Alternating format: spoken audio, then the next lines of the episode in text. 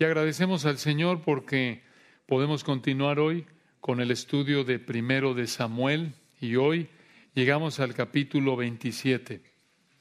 Primero de Samuel, capítulo 27. La falta de constancia de David en la obediencia al Señor nos alerta a una realidad. Aunque él era un hombre conforme al corazón de Dios, no sería perfecto cuando fuera rey. Y así fue. Tal como lo vemos en segundo de Samuel, en cómo pecó con Betsabé, con Urías, con Absalón, y la imperfección de David como creyente y como rey nos recuerda que ni el hombre más piadoso como él, ni un hombre que conocía de manera tan cercana al Señor como lo demuestran tantos salmos que escribió, ni siquiera alguien como él, ni siquiera un creyente de ese nivel espiritual es perfecto.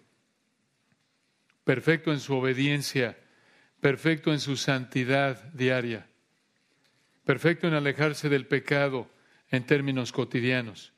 Y su imperfección como creyente y como rey apunta de manera inversa a la perfección del Hijo de David como rey. Porque como lo mencionaba hace un momento nuestro hermano José en su oración, solo el Rey de Gloria es perfecto. Solo Él puede reinar de manera perfecta. No hay humano que pueda mantener de manera perfecta, constante, un nivel de obediencia que agrada a Dios. Solo uno, el Dios hombre, el Hijo de David.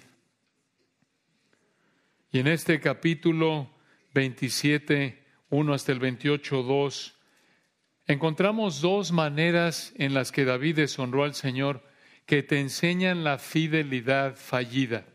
Ese es el título de nuestro estudio de hoy, fidelidad fallida. Aquí vemos dos maneras en las que David deshonró al Señor que te enseñan la fidelidad fallida. En primer lugar vemos la motivación de David en el 27, 1 y 2 y en segundo lugar, la mentira de David en el 27, 13 al 28, 2. La motivación y la mentira de David. Vean entonces la primera de dos maneras en las que David deshonró al Señor que te enseñan la fidelidad fallida. Vean aquí en el 27, 1 y 2 la motivación de David. La motivación de David. Recordemos que en primero de Samuel 22, 5, el Señor le había dicho a David que se quedara en la tierra de Judá, en Israel. Pero aquí en el 27.1, vean lo que hizo David. Se fue a Filistea y vean por qué. 27.1. Dijo luego David en su corazón, al fin seré muerto algún día por la mano de Saúl. Nada, por tanto, me será mejor que fugarme a la tierra de los filisteos, para que Saúl no se ocupe de mí y no me ande buscando más por todo el territorio de Israel y así escaparé de su mano. Vean el texto ahí al principio en el 1, dijo luego David en su corazón, esto es en su mente, esto es lo que pensó, al fin seré muerto algún día por la mano de Saúl. Mande, ¿cómo que algún día lo mataría Saúl? Si el Señor lo había escogido para reinar después de Saúl, recuerdan en el capítulo 16. Jonatán, su amigo querido, el hijo de Saúl, recuerdan, Jonatán mismo le recordó a David que iba a reinar allí en el 23-27. Incluso su esposa Abigail, antes de que se volviera su esposa, allí en el 25-30, Abigail le dijo que iba a reinar. Y hasta el mismo Saúl reconoció que iba a reinar en el 24-20. Y recordarán que a lo largo del primero de Samuel, Dios lo había guiado y protegido una y otra vez. Capítulo 23, 24, 25, 26, lo había sacado en su providencia el Señor de situaciones en las que humanamente hablando era imposible que David pudiera escapar de la mano de Saúl. Pero ¿qué sucede aquí en el 27.1? Veanlo de nuevo. Dijo luego David en su corazón, al fin seré muerto algún día por la mano de Saúl. Aquí la confianza de David en el Señor y en su palabra se desplomaron. En otras palabras, aquí David pecó de incredulidad en este punto. David pecó al no confiar en el Señor y su palabra.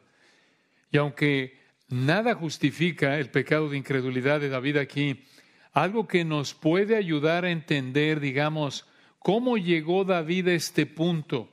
¿Cómo llegó David a este punto en el 27.1 que podríamos llamar un punto de desgaste, de agotamiento espiritual por ser perseguido por Saúl? Algo que nos puede llegar eh, desde un punto de vista humano, de nuevo, no obediente, algo que nos puede ayudar a entender por qué David llegó a este punto en el 27.1 es que Saúl aquí había estado persiguiendo a David alrededor de 10 años, poco más de 10 años. ¿Cómo sabemos que fueron más de 10 años? Porque recordarán que en 1 Samuel 17, cuando mató a Goliat, tenía menos de 20 años. Realmente, para ser más exactos, estamos cerca de esos poco más de 10 años. En el capítulo 17 de 1 Samuel, recuerden, él no fue a la guerra contra los filisteos porque tenía menos de 20 años. Y solo los jóvenes de 20 años para arriba podrían pelear. Por eso David estaba pastoreando cuando estaban peleando contra los filisteos y en el capítulo 17 entró ahí a pelear contra Goliat. En el 17 de 1 de Samuel, David tenía menos de 20 años. En 1 de Samuel 18, Saúl comenzó a perseguirlo, ¿recuerdan? Y en 2 de Samuel 5.4 dice que David comenzó a reinar cuando tenía 30 años. Entonces, sumando, restando, Saúl lo estuvo persiguiendo por más de 10 años. Aquí estamos llegando al fin de ese poco más de 10 años, ese periodo de poco más de 10 años. Y esto nos podría ayudar a entender por qué en 1 Samuel 27 1 vemos a David dándose por vencido en un sentido al pecar de incredulidad. Y tristemente aquí vemos que este gran hombre de Dios David, que hemos visto tan fuerte espiritualmente en capítulos pasados de 1 de Samuel, vuelve a pecar. Aquí vuelve a pecar. Y de nuevo, esto no nos debe animar a imitar su ejemplo. Esto no nos debe animar a justificar nuestro pecado, al contrario, esto nos debe humillar. Esto nos debe humillar. Ver a David aquí pecando en el 27.1 nos debe llevar a humillarnos. Porque si un hombre de ese calibre espiritual pecó, nosotros también estamos expuestos al pecado. Esto nos recuerda, hermanos, que somos mucho más débiles de lo que pensamos que somos en términos espirituales. Verdaderamente, hermanos, el espíritu está dispuesto, mas la carne es débil, extremadamente débil. Hace años algunos de ustedes recordarán que había un banco y este banco se promovía con esta frase, tienes más poder de lo que crees. Tienes más poder de lo que crees. Qué mentira. Mentira. Incluso materialmente, ¿cuál poder? ¿Que me van a regalar el dinero o qué? Más poder de lo que crees. Es una mentira. Y la realidad es lo opuesto. Y entendemos que obviamente es una técnica de mercadotecnia, de venta. Pero la realidad es lo opuesto. No tienes más poder de lo que crees en términos espirituales, como lo ilustra aquí David, podríamos decirlo así, en términos prácticos, en términos de santificación progresiva, tienes más pecado de lo que crees. No tienes más poder de lo que crees, tienes más pecado de lo que crees. Y entender y someterte a esta realidad bíblica es vital, es vital para disfrutar de la gracia del Señor en tu vida. Y esto, conforme por su gracia, te sometes a su palabra y enfrentas la tentación y el pecado como Él manda, en oración dependiente de Él, evitando de manera seria, disciplinada, determinante cualquier fuente de tentación, ocupando tu mente de su palabra. Todo esto refleja una vida controlada por el Espíritu. Y esta es la única manera de evitar el pecado como David lo cometió aquí, en 1 Samuel 27. Y vean de nuevo el versículo 1, primero de Samuel 27, 1. Dijo luego David en su corazón, al fin seré muerto algún día por la mano de Saúl. Debido a esta conclusión equivocada, esto es lo que decidió hacer. Versículo 1, nada por tanto me será mejor que fugarme a la tierra de los filisteos. Vean ahí la palabra fugarme en el 27.1 en hebreo. Tiene la idea aquí de que busque seguridad absoluta, digamos. La idea aquí es que David quería resolver esto de una vez por todas. David quería acabar con esto y por eso dijo, versículo 1, nada por tanto me será mejor que fugarme a la tierra de los filisteos, para que Saúl no se ocupe. La idea ahí es, desista de mí y no me ande buscando más por todo el territorio de Israel y así escaparé, así estaré seguro, es la idea en el hebreo de su mano. Entonces, David no creyó en la palabra de Dios y decidió entonces acabar de una vez por todas, de manera permanente, con este riesgo mortal de Saúl. Estaba cansado de haber estado, recuerden hermanos, ya tenía aquí cerca de 10 años de estar huyendo por su vida, cerca de 10 años de vivir como fugitivo en el desierto, huyendo de Saúl. Y para esto, para resolver esto, por así decirlo, de una vez por todas, acabar con versículo 1, esta amenaza de muerte continua que había vivido de nuevo en los últimos casi diez años. Esto fue lo que decidió hacer e hizo, versículo 2. En el 2, se levantó pues David y con los seiscientos hombres que tenía consigo se pasó a Aquis, hijo de Maoc, rey de Gat. Ya habíamos visto a Aquis. Ahí en el capítulo 21 lo conocemos. Él es el que fingió ahí, fue con Aquis, ahí en Gat, con el que David se fingió ser loco. Ese lugar, Gat, versículo 2, Gat, mismo lugar de donde venía Goliat. Vean de nuevo qué vergüenza, qué tristeza ver a David haciendo esto ni el recordatorio que de aquí venía Goliat, al que había vencido cuando confió en el Señor, ni el recordatorio de que ahí en Gat había mentido haciéndose loco, ni uno ni otro recordatorio detuvo a David de buscar refugio con este rey filisteo debido a su falta de confianza en el Señor. Aquí no está buscando refugio en la roca de su salvación, está buscando refugio con los filisteos los incircuncisos, los incrédulos. Esto es, esto es desalentador en un sentido. Esto es triste. Este es un momento oscuro en la vida de David, de los más oscuros en términos espirituales.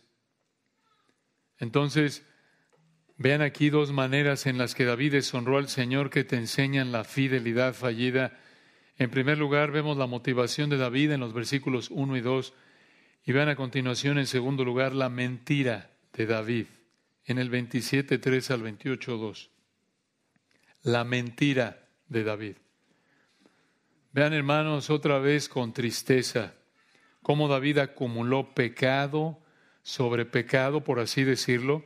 No solo lo vemos pecando de incredulidad en los versículos 1 y 2, sino que ahora en los versículos 3 y en adelante lo vemos pecando de mentira. Vean el versículo 3. Y moró David con Aquis en Gat, él y sus hombres, cada uno con su familia. David con sus dos mujeres, Ainoam Jezreelita y Abigail, la que fue mujer de Nabal, el de Carmel. ¿Y qué pasó con Mical, su primera esposa? Por ahora no estaba con David. ¿Por qué? Porque el papá de Mical, Saúl, recuerdan, se la dio a otro hombre en el 25:44 de primero de Samuel. Primero de Samuel 25:44. Pero vean ustedes aquí por qué David se mudó con su familia. Vean ahí el 3, moró David con Aquis en él y sus hombres, cada uno con su familia. David con sus dos mujeres. ¿Por qué se mudaron con sus familias? Probablemente para protegerlos de Saúl. Pero ahora sí se mudó a Gat con todo de casa, perro, perico, todo. Realmente esto muestra que quería acabar con el riesgo de muerte que era Saúl de manera permanente. Quería terminar con esto. Pero vean algo importante aquí al principio del versículo 3. Otra vez ven el versículo 3. Y moró, la idea es que vivió, y moró David con Aquis, el rey filisteo, en Gad. Vean quién es en el 3. Él y sus hombres, cada uno con su familia. ¿Cuántos hombres eran? Versículo 2 lo acabamos de ver. Regresen al 2. Se levantó pues David y con los seiscientos hombres que tenía consigo se pasó a Aquis. Entonces, hermanos, versículo 3 otra vez, y moró David con Aquis en Gad, él y sus hombres, cada uno con su familia. Sus hombres eran seiscientos. Y si vienen los seiscientos hombres con sus familias, quizás eran mil, mil o más personas si contamos a las esposas y a los hijos. Era un buen número. Observen de nuevo que en lugar, vean algo trágico otra vez, hermanos, en lugar de seguir huyendo de Saúl y confiando en el Señor, David aquí prefirió vivir entre los parientes de Goliat, entre los filisteos incircuncisos, incrédulos, idólatras. A ese grado era su falta de confianza en el Señor aquí. Increíble. En un sentido. Vean el versículo 4. Y vino a Saúl en el 4 la nueva de que David había huido a Gat y no lo buscó más. A nivel superficial, el plan funcionó. Pero vean cómo el pecado de David de falta de confianza en Dios lo llevó a más pecado. Vean esto en el 5, hermanos. Y David dijo a Aquis en el 5, si ha hallado gracia ante tus ojos, se me dado lugar en alguna de las aldeas o ciudades para que habite allí. Pues, ¿por qué ha de morar tu siervo contigo en la ciudad real? ¿Qué está haciendo aquí David? Aquí se presentó David como indigno de vivir ahí en la ciudad del rey. Pero, ¿cuál fue la verdadera razón? ¿Cuál fue el motivo verdadero por el que David pidió esto? ¿Por qué hizo esto? No estamos seguros. Lo hicimos de emoción, ¿verdad? Mucho ahí con la pregunta. No sabemos, pero por lo que viene en el resto del capítulo, quizás hizo esto para mantener cierta distancia del rey Aquis y ocultar sus acciones. Quizás hizo esto, quizás le pidió a Aquis que le diera un lugar donde vivir lejos de él, con sus probablemente mil personas con las que venía.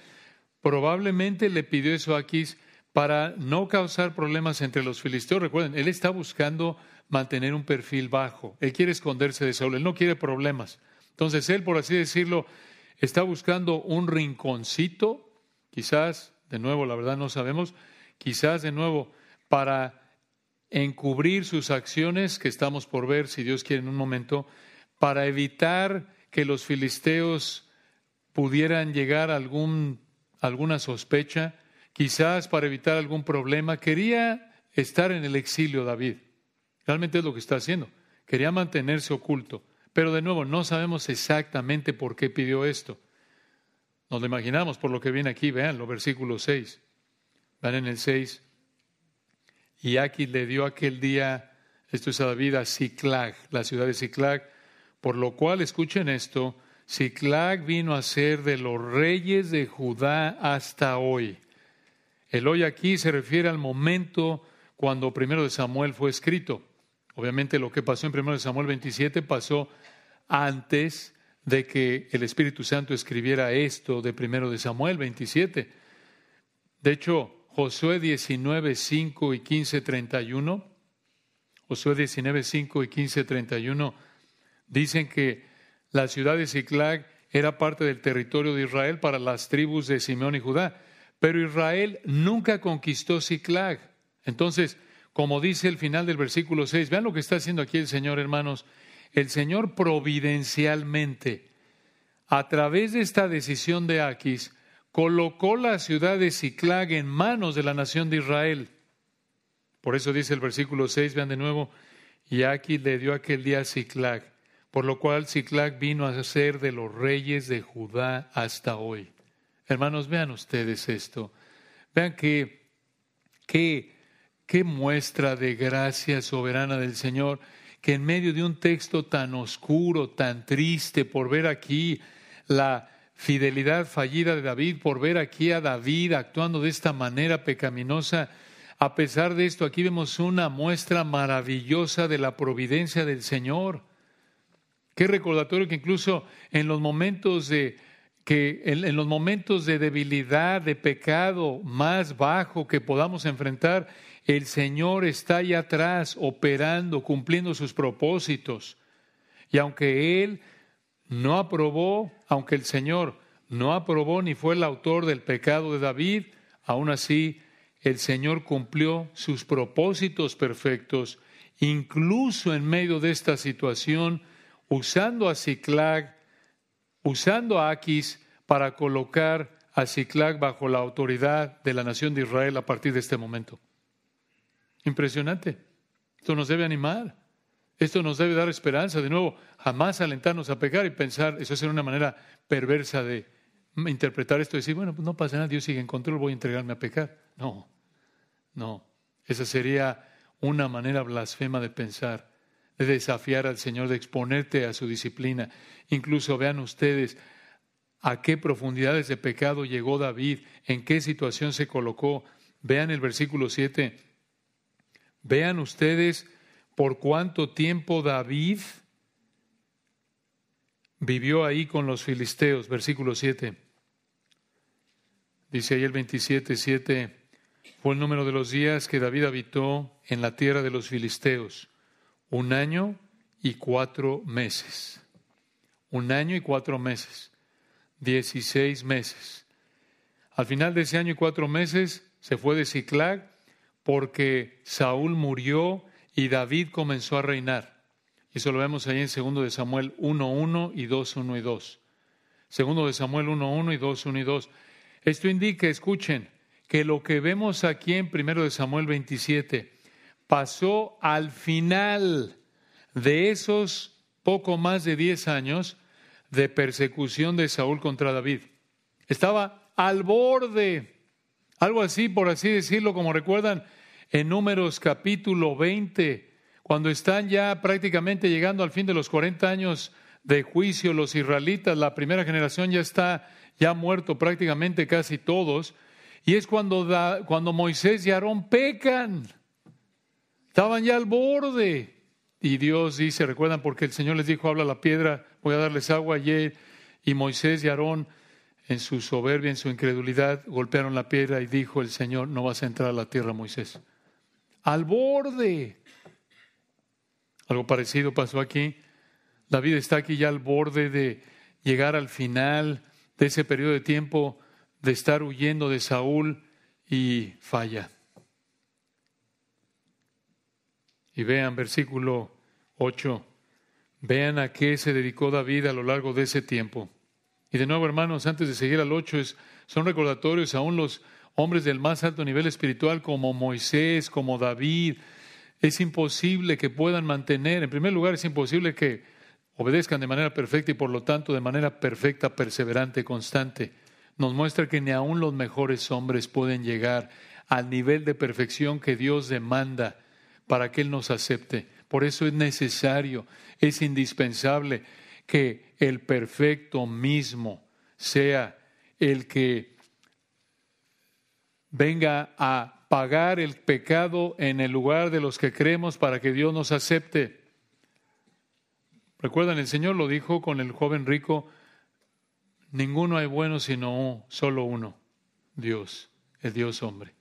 Qué recordatorio de la pecaminosidad humana, ni siquiera David, ni siquiera Moisés pudieron mantenerse fieles. Necesitamos a Cristo para que el Señor nos salve. Necesitamos a su Espíritu en nosotros para que podamos empezar esa trayectoria, ese estilo de vida de obediencia a Él, aunque aún en la tierra jamás seremos perfectos en nuestra obediencia. sino hasta que el Señor nos dé cuerpos de resurrección. Vean versículo 8, a qué se dedicó David a lo largo de ese tiempo. En el versículo 8, y subió David, recuerden, versículo 7, estuvo ahí un año cuatro meses, ¿a qué se dedicó esos catorce meses? Versículo 8, y subió David con sus hombres, sus 600 hombres, su ejército, digamos, y hacían incursiones, esto es, atacaba contra los jesuritas, los jerritas y los amalecitas, porque estos habitaban de largo tiempo la tierra, desde como quien va a Shur hasta la tierra de Egipto. ¿Dónde era esto? En la parte de abajo al sur de Canaán, todos estos eran enemigos de Israel. Versículo 8, Jesuritas, Jerritas, Amalecitas, todos estos eran enemigos de Israel. Estas naciones estaban en el territorio de Judá. Según Josué capítulo 13, Israel no acabó de conquistar esa región. Y vean el versículo 9 lo que hacía David. En el 9, y asolaba David el país y no dejaba con vida hombre ni mujer. Y se llevaba las ovejas, las vacas, los asnos, los camellos y las ropas y regresaba a Aquis. En otras palabras, todos estos animales del 9, ovejas, vacas, asnos, camellos, ropas, que David, versículo 8, junto con sus hombres, le quitaba a los esuritas, jerritas y amalecitas que mataba, todos estos animales y ropas del versículo 9 eran para Aquis. David se las traía al rey de los filisteos, pero vean la mentira de David, versículo 10. En el 10 Decía aquí, ¿dónde habéis merodeado, atacado en el hebreo hoy? ¿Dónde habéis atacado hoy? En el 10. Y David decía, en el Negev de Judá, esto es en la tierra de Israel, y el Negev de Jeramel, o en el Negev de los Eneos. Esto fue una mentira. David hizo pensar a Aquís que los animales y ropa que David le estaba trayendo a Aquís eran de los israelitas. Pero la realidad es que los animales y la ropa que David le estaba trayendo a Aquis eran de los enemigos de los israelitas, como lo acabamos de ver en el versículo 8. Y David sabía que estaba mintiendo. Por eso vean cómo tapaba su mentira en el versículo 11. Versículo 11. Ni hombre ni mujer dejaba David con vida para que viniesen a Gad, diciendo, no sea que den aviso de nosotros y digan, esto hizo David. Esta fue su costumbre todo el tiempo que moró en la tierra de los filisteos. Vean nada más, hermanos, para tapar su mentira, para encubrir su mentira, para ocultar su mentira, David mataba a todas estas personas de las ciudades que atacaba. Escuchen esto. Dios en Deuteronomio 20, 16 y 17. En Deuteronomio 20, 16 y 17. Ahí el Señor mandó que mataran a las personas de esas ciudades donde David fue, atacó y mató a esas personas. Aparentemente, otra vez, vean a David en esto. Hay cierta, su conciencia está está, hay cierta, hay una noción o bien su conciencia de lo que Dios quiere, y por eso aparentemente David quiso obedecer a Dios en esto, pero pecó al mentir. Pero vean, hermanos, qué riesgo tan alto enfrentó David. Él sabía que estaba en riesgo, por eso vean el 11 de nuevo. Ni hombre ni mujer dejaba David con vida para que viniesen a Gat diciendo, no sea que den aviso de nosotros y digan, esto hizo David. David sabía, coloquialmente hablando, que se la estaba jugando. Vean, no lo hizo solo. El versículo 8 dice que lo hizo con sus hombres. Y vivir esta mentira lo exponía entonces a un riesgo muy alto. Por eso versículo 11 mataba a todos para que no lo delataran, todos los de esas naciones a los que les quitaba los animales, la ropa, Vivir esta mentira, hermanos, lo exponía a un riesgo muy alto, muy alto. ¿Por qué? Porque se exponía a que alguno de sus hombres incluso lo delatara ante Aquis. Que alguno de sus hombres le dijera la verdad a Aquis. Escuchen, aquí tienen ustedes uno de los problemas de vivir una vida de mentira. En cualquier momento puede ser descubierto. ¿Puedes pensar que tienes todo cubierto, todo controlado? Jamás. Dios no puede ser burlado. Esta es la debilidad de la mentira. Esta es la vulnerabilidad del pecado de la mentira. Es frágil, en cualquier momento se viene abajo. ¿Pueden imaginarse la angustia en la que vivía David en esos 14 meses? Probablemente nos lo imaginamos por otras partes de la Biblia. Huye el impío sin que nadie lo persigue, dice Proverbios, pero el justo está confiado como un león. La, la culpabilidad, la preocupación, la ansiedad de que lo pudieran descubrir. Y vean el versículo 12, aquí en los versículos 12 28, 1 y 2, los siguientes tres versículos remarcan el engaño de David. Vean cómo le mintió al rey filisteo Aquis. Primero de Samuel 27, 12. Y Aquis creía a David y decía, es hecho abominable. En el hebreo, esa palabra abominable, eh, eh, esa, esa frase se ha hecho abominable, en hebreo es enfática. La idea es esta, ciertamente es hecho abominable. Es enfático, la idea es que Aquis estaba totalmente convencido, estaba totalmente engañado por David. al grado, vean a qué grado, versículo 12. Y Aquis quería David y decía, Él se ha hecho abominable a su pueblo de Israel y será para siempre mi siervo. Aquis pensó que Israel odiaba a David y que David serviría aquí de por vida.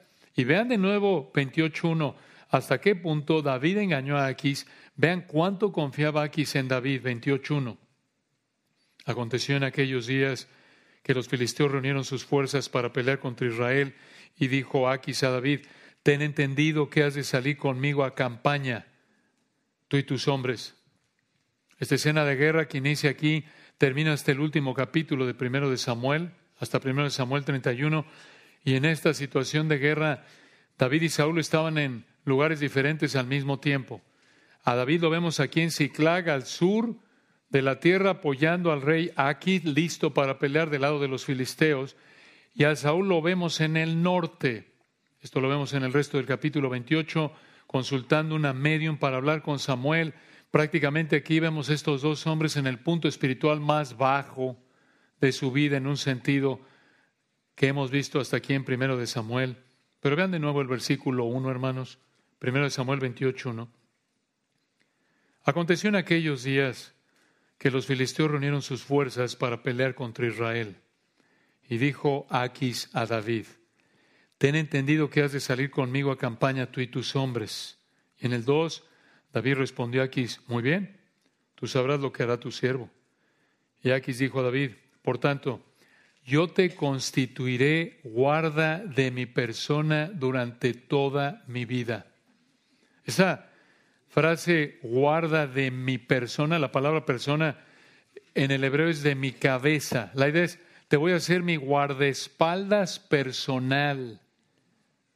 A ese grado Aquis confiaba en David. Un comentarista hace un buen trabajo de mostrar cómo la relación entre David y Aquis refleja la relación entre Saúl y David. Y esto lo vemos desde primero de Samuel capítulo 16 hasta el capítulo 29. Escuchen. Saúl y Aquis hicieron a David su guardaespaldas personal. Saúl y Aquis estaban impresionados con la capacidad militar de David. Pero Saúl y Aquis Quitaron a David de sus ejércitos, lo veremos si Dios quiere en el capítulo 29, que Aquis lo quitó a David. Saúl y Aquis hicieron lo posible para que viviera en la parte sur de Judá, pero Saúl y Aquis evaluaron de manera equivocada a David. Por un lado, Saúl vio a David como su enemigo mortal, pero la realidad es que David era su soldado leal. Y por otro lado, Aquis vio a David como su siervo más leal, cuando la realidad es que David era su enemigo más peligroso. Finalmente, lo vemos ahí en el capítulo 29 de primero de Samuel, perdón, eh, sí en el 29, si Dios quiere lo veremos más adelante, lo pueden leer después. Finalmente vemos que Aquis y Saúl usaron el nombre de Dios en vano. Esto nos da la idea, hermanos, de que Aquis y Saúl pensaron y actuaron igual que lo que eran los dos, incrédulos, incrédulos. Y esto vuelve a mostrar, como lo vemos en 1 de Samuel capítulos 8 y 9, y lo hemos repetido varias veces a lo largo de nuestro estudio de 1 de Samuel, esto muestra que Dios juzgó a Israel por haberlo rechazado como rey. Y el Señor les dio a los israelitas lo que ellos pidieron, un rey igual a los reyes de las naciones las naciones idólatras, paganas. A diferencia de Saúl y de Aquis, también vemos aquí un contraste, una diferencia. A diferencia de Saúl y de Aquis, a pesar de su pecado, David fue un hombre conforme al corazón de Dios, un hombre que pagó un precio alto por pecar en muchas ocasiones, pero David, por la gracia de Dios, se arrepentía y volvía a someterse al Señor. Esto demostró que el Señor estaba con David, no con Saúl, no con Aquis, Aquí tienen ustedes una diferencia marcada, clara, entre un creyente y un incrédulo. Así vivimos como cristianos, como creyentes, ¿verdad? Obedeciendo de manera imperfecta. Esta es la constante en nuestra vida. Sufriendo debido a que pecamos y debido a las consecuencias de nuestro pecado, pero también vivimos en confesión y arrepentimiento continuos, haciendo lo que odiamos cuando pecamos y al mismo tiempo deleitándonos en la palabra de Dios porque amamos al Señor Jesucristo. Quitando su pecado, David refleja algo de la realeza de su descendiente, de nuevo el hijo de David. Recuerden, todos los reyes de la tierra están en una categoría, en un nivel, pero el rey de reyes está a otro nivel, está muy por encima de ellos, incomparable, perfecto, sin pecado. Cuando Él, nuestro Señor Jesucristo, regrese en el futuro, después de los siete años de la tribulación y establezca su reino milenial, Él va a reinar de manera totalmente diferente a todo rey, todo gobernante que el mundo ha conocido. ¿Cómo? ¿Cómo va a reinar?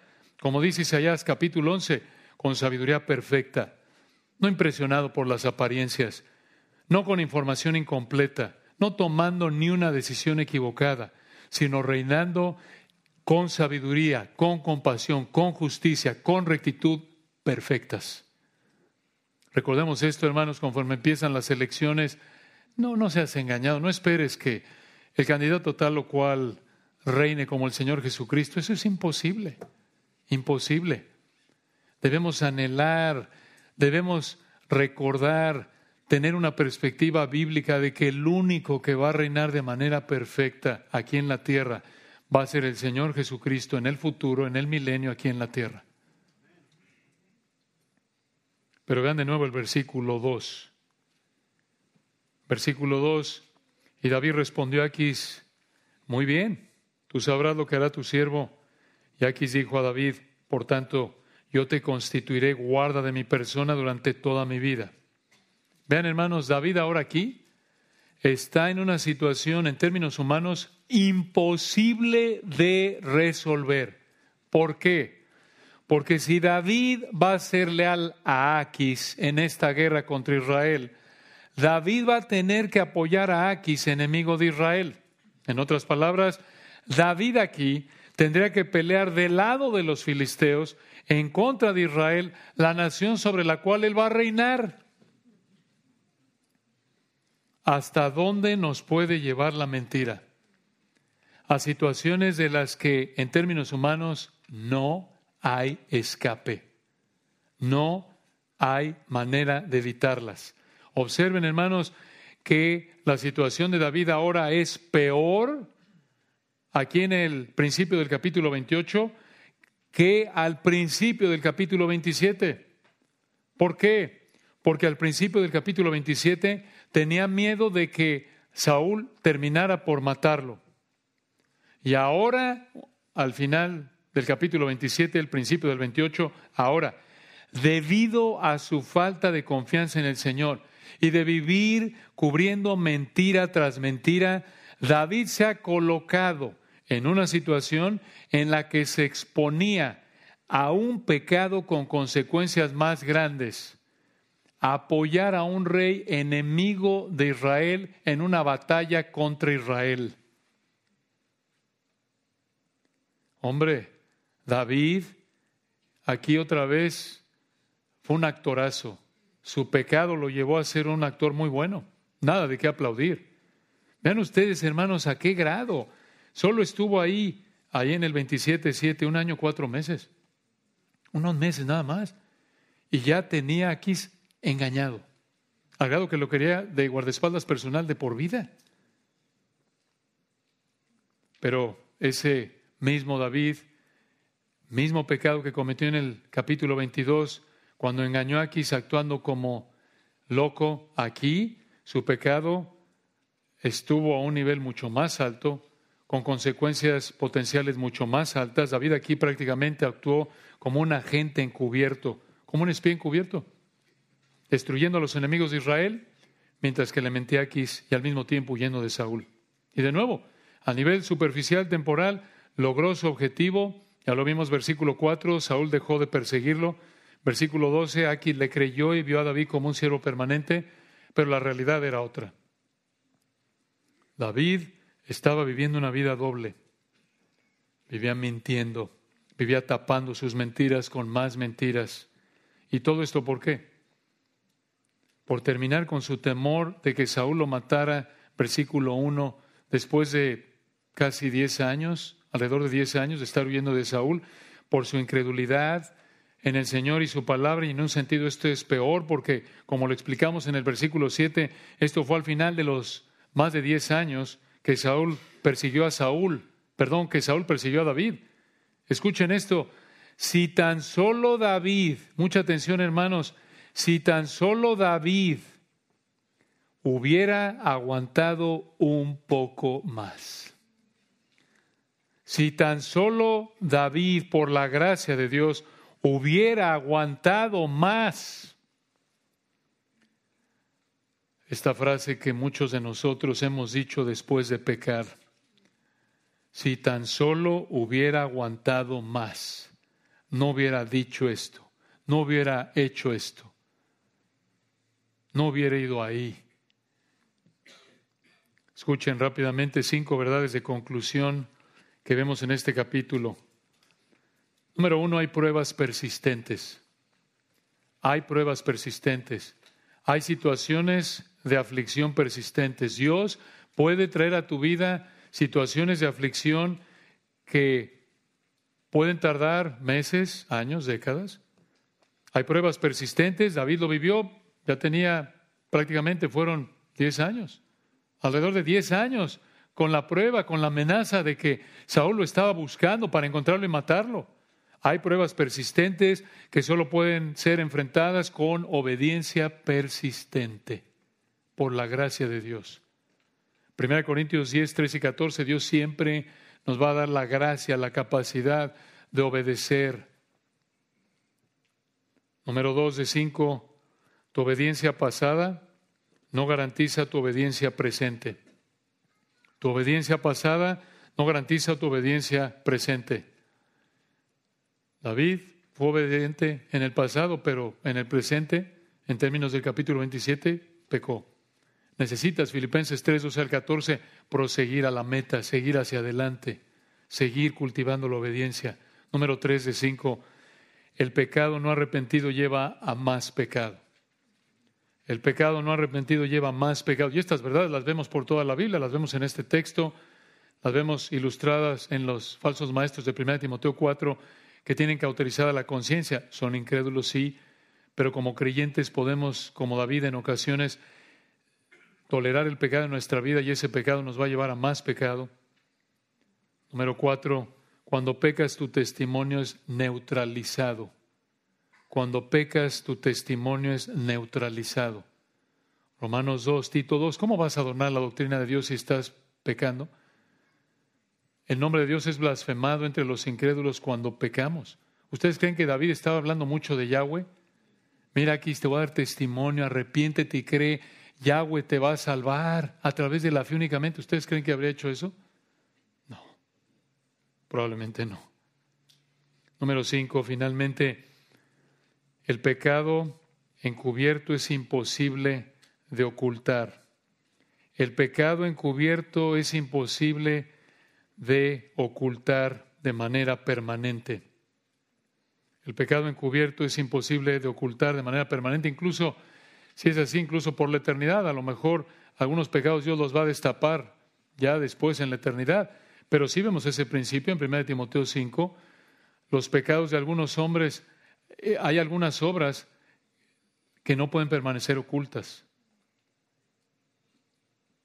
Aquí en un sentido el Señor ha llevado a David al fondo tristemente, pero en lugar de que David dependiera del Señor, dependió de un incrédulo. Y escuchen, hermanos, antes de, con esto terminamos, antes de establecerse en esa ciudad filistea, ustedes recuerdan, David estuvo huyendo de Saúl en el desierto. Y eso nos lleva a lo que Abner Chao, nuestro hermano, explicó como la teología del desierto. ¿Qué es eso? ¿Qué hizo el Señor en el desierto con diferentes personas? Las estuvo probando, purificando, preparando. ¿Dónde vemos eso? Éxodo, ¿recuerdan? Cuando el Señor tuvo a Moisés en el desierto, antes de llamarlo a sacar a Israel de Egipto, lo estuvo probando, purificando, preparando. Más adelante en Éxodo y Números, cuando el Señor tuvo a Israel en el desierto, estuvo probándolos, purificándolos, preparándolos para la tierra. Igual aquí, primero de Samuel, el Señor colocó a David en el desierto, él vivía huyendo en el desierto antes del capítulo 27 y el Señor tenía a David ahí en el desierto, probándolo, purificándolo, preparando a David para el trono todos esos años en los que estaba huyendo de Saúl. Pero Moisés, Israel, David revelaron sus imperfecciones en el desierto. Todos fallaron. David falló, Moisés falló, Israel falló en el desierto.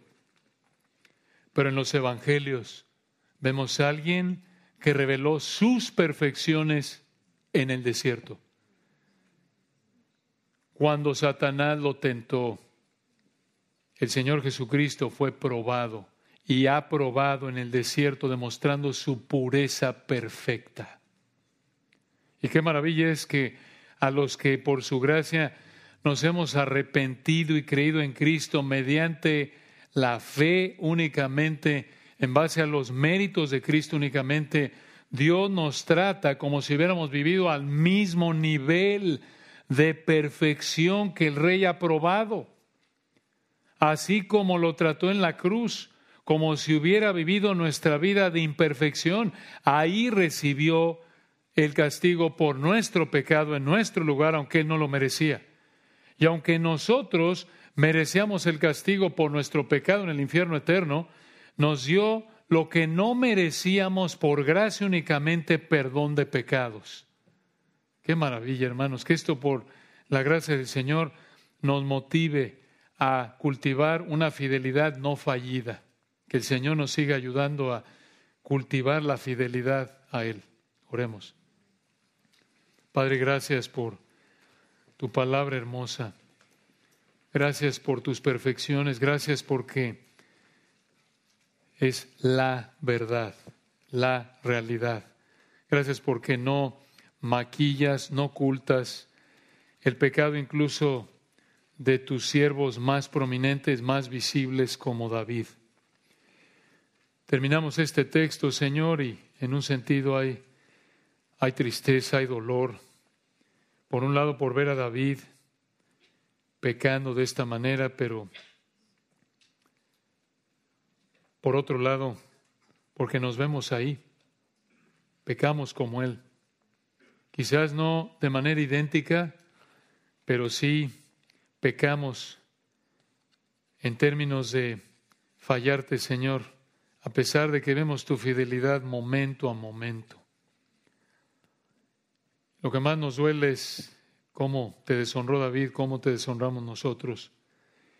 Que estas verdades, Señor, te rogamos, nos lleven a humillarnos ante ti, a reconocer cuánto necesitamos pedirte que no nos metas en tentación, que nos ayudes, que reconozcamos que verdaderamente el Espíritu está dispuesto, mas la carne es débil.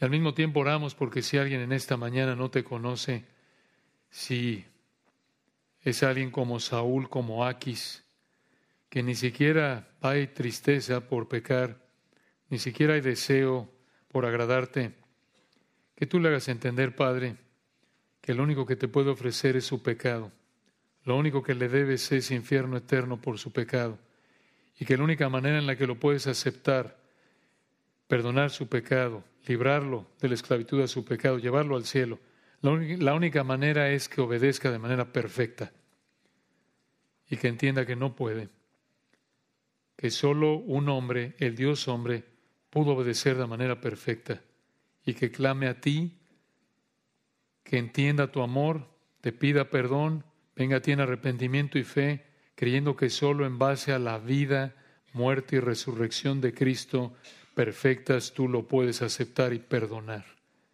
Oramos que así sea, Señor, que salves a los que en esta mañana estén aquí que no te conozcan.